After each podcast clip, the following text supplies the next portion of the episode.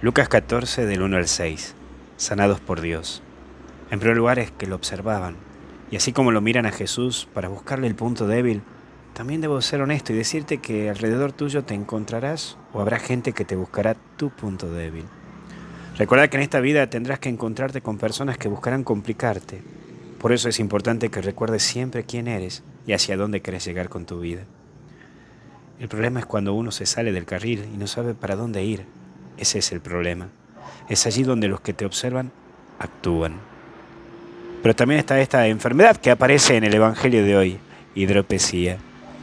Es una enfermedad y es lo que hoy conocemos como retención de líquidos. Con el tiempo va complicando porque inflama y luego te hace subir la presión hasta que afecta el corazón. Va lentamente actuando. Y así actúan las amarguras de la vida, que vas acumulando y acumulando y no dejas de que se vayan. Y es cuando acumulas bronca, enojos, actitudes vengativas y van quedando en el corazón.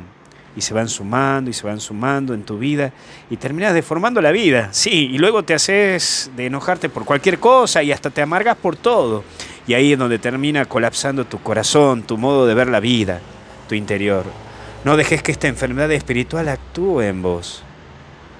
Pero por último, sanar. Jesús nos muestra que lo importante siempre es la persona, más allá de todo lo material y todo lo ritualístico. Siempre va a aparecer el cuidado de la persona.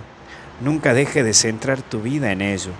No te deshumanices y recuerda que de las mil almas nos importan las mil.